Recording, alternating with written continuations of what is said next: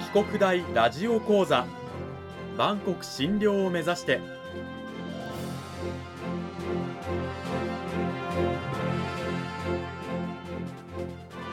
番組タイトルにある万国診療とは世界の架け橋を意味する言葉です。この番組はアジアの十字路に位置するここ沖縄にある沖縄国際大学で日々どのような研究や教育が行われているのかを発信していく番組です。案内人はラジオ沖縄アナウンサー小橋川響が務めます。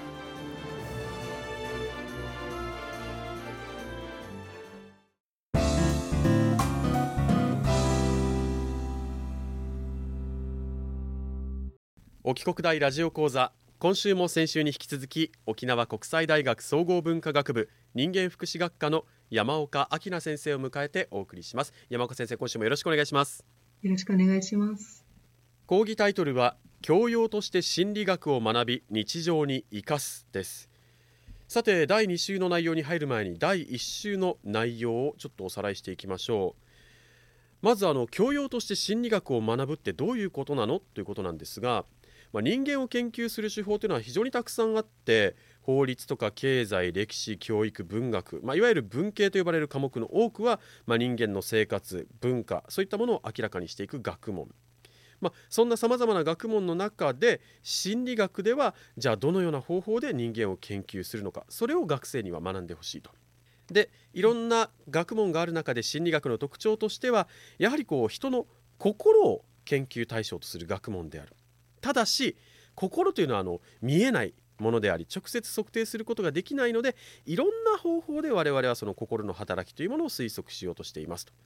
例えば、まあ、質問紙と呼ばれるアンケートあるいはインタビューへ回答してもらう検査や課題のパフォーマンスを測定したりあるいはま脳波や視線を測定することで目に見えない心というものをつまびらかにしようと我々はしているということなんですね。ただしやはりこう目に見えない心ということで、まあ、限界もあるわけなんですよね。うん全部が明らかに光が当たるわけではないと、心の全てに。でその中でじゃあいろんな研究手法がありますが山岡先生が主に使っている研究手法、まあ、量的研究ということでたくさんの人からデータを取ってその平均値などいろいろな数値をもとに統計的に分析を行っていらっしゃると。でこの研究手法で明らかになることというのはその集団の平均的な傾向、まあ、心のありようとかこういうふうに考える、え傾向があるようだとかそういったものであり、まあ、いつでも誰でも必ず当てはまるというものではないということ。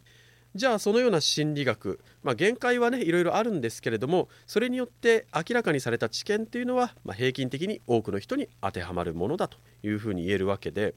特に心理学の知見というのは日常生活に密に密接に関わっていることが多いため日常生活に生かしやすい学問である。それが心理学なんですというお話を第1週にはしていただきました、はい、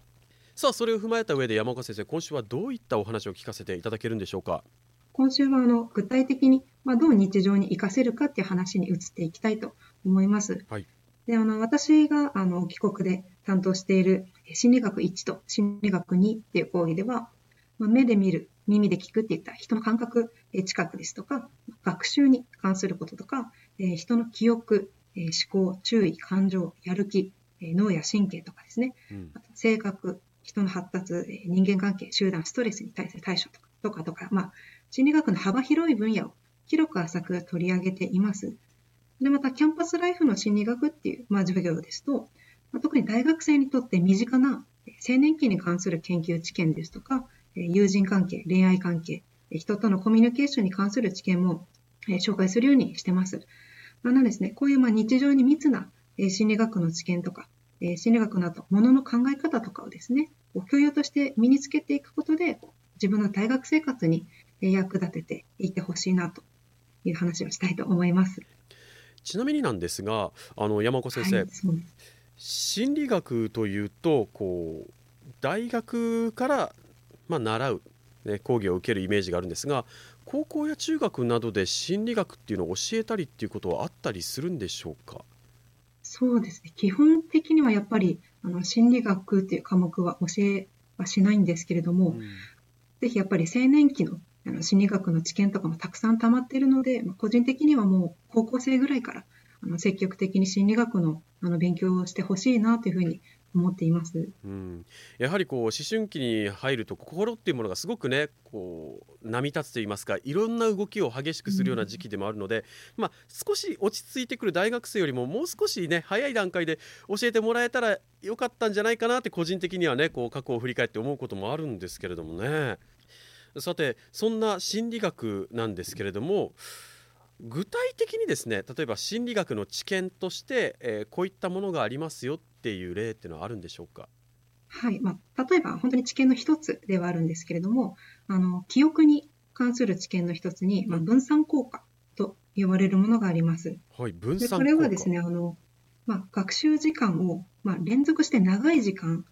設けるよりも、まあ、間隔を空けて短い時間を何回も繰り返すっていうふうに、まあ、分散させて勉強した方がより学習内容を覚えられるというような効果になります。これをまあ日常生活で例えますと、まあ、ある勉強する内容を1日でまあ30分連続してこう集中的にガッて覚えるよりも、まあ、例えば10分ずつ、まあ、3回に分けて3日に分けて繰り返しコツコツ勉強していくっていった方がその学習内容が身につきやすいと、えー、言えますね。つまりえー、一夜漬けをするよりは毎日10分でも20分でもいいから勉強しろと いうことですよね。はい、その通りになります。あのラジオを聞いている皆さんもこうね学生時代、まあ、中学高校大学時代にこう親からねなんで一夜漬けなんかしてんのとかちゃんと勉強しなさいって言われた記憶がね痛いほどあると思いますが これは心理学的にきちんとしたまあ研究結果として認められてるわけですね。そうです。もう心理学の研究知見的にも毎日コツコツ繰り返し復習して勉強した方が良いということが明らかになってます。なるほど。あのお母さんやお父さんのお小言には心理学的な裏付けがしっかりとあったということでね。はい。こういった分散効果以外にも具体的な心理学の知見って他にもあるんですか？そうですね。私が研究していたことの内容になるんですけれども、創造的なアイディアを生み出す時っていうのは、こう初めにアイデアを出そうとこう集中して考えて悩んで悩んでで行き詰まった後に、まあ、ちょっと休憩を取ることでこうアイデアがふっとひらめくんですね。でそういうのを負荷効果と呼びます。まあ、現在あのコロナ禍で、まあ、遠隔授業とかテレワークで自宅で作業される方とかも多いと思うんですけれども、まあ、そうするとあの集中して考える作業時間と休憩の時間のメリハリがどうしてもつけにくくなってしまうとは思うんですが、まあ、ぜひあのより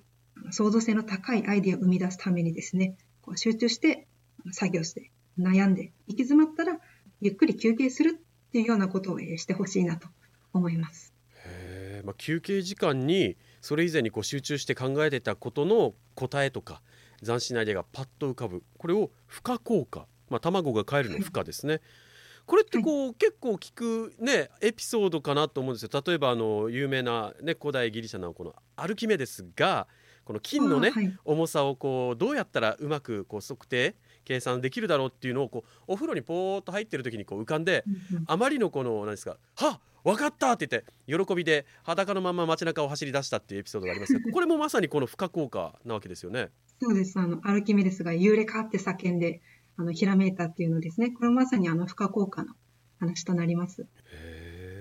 休憩時間とか、まあ、リラックスをしている状態の時にどうしてこう答えがパッと浮かんだりするんでしょうか、まあ、まだあの仮説レベルではあるんですけれども、まあ、休憩を入れることで今までこう熱心に考えていた方向性とかと全く別の観点から気分を入れ替えて考えることができるっていうので、まあ、新たなアイデアが浮かぶっていう施設が一つと、う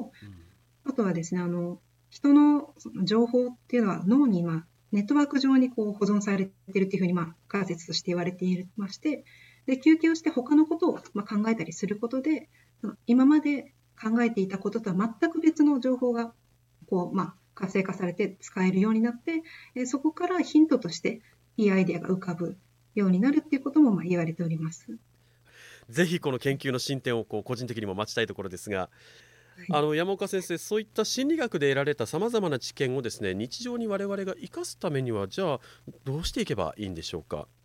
そうですね、まあ、心理学ってやっぱりあの日常生活を取り上げた研究がそもそも多いので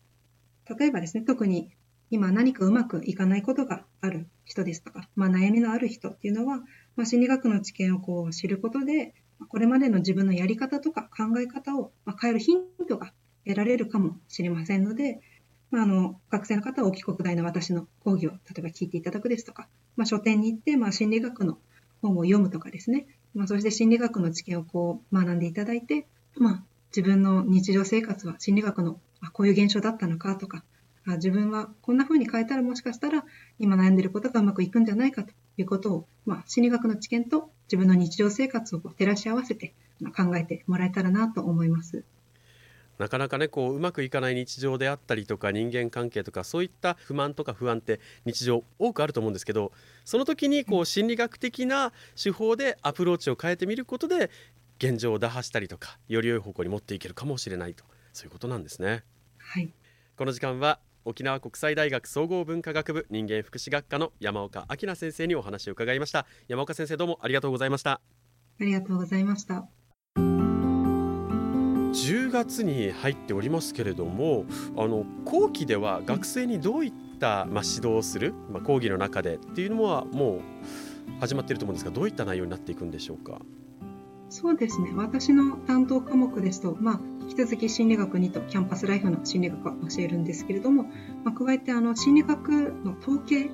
まあ、心理学的な分析をするための数学の知識を教えるような講義が始まっていきますね。うん、なるほど心の動きを学びたいと思って講義を取ったら数学的な 文系の学生には結構厳しいかもしれないですね。そうですね、まあ、でもあのやっぱり量的な研究法を用いて分析するにはどうしても数学の知識が必要になってくるので、まあ、心理学統計っていうあの講義が避けられないというふうになっております。避けては通れないですけどその先にですねよりこう自分の学生生活とか今後を充実させるような方法にたどり着ける可能性があるということで学生さんにはぜひ頑張っていただきたいなと思います。2週にわたって山岡先生どうもありがとうございました。ありがとうございました。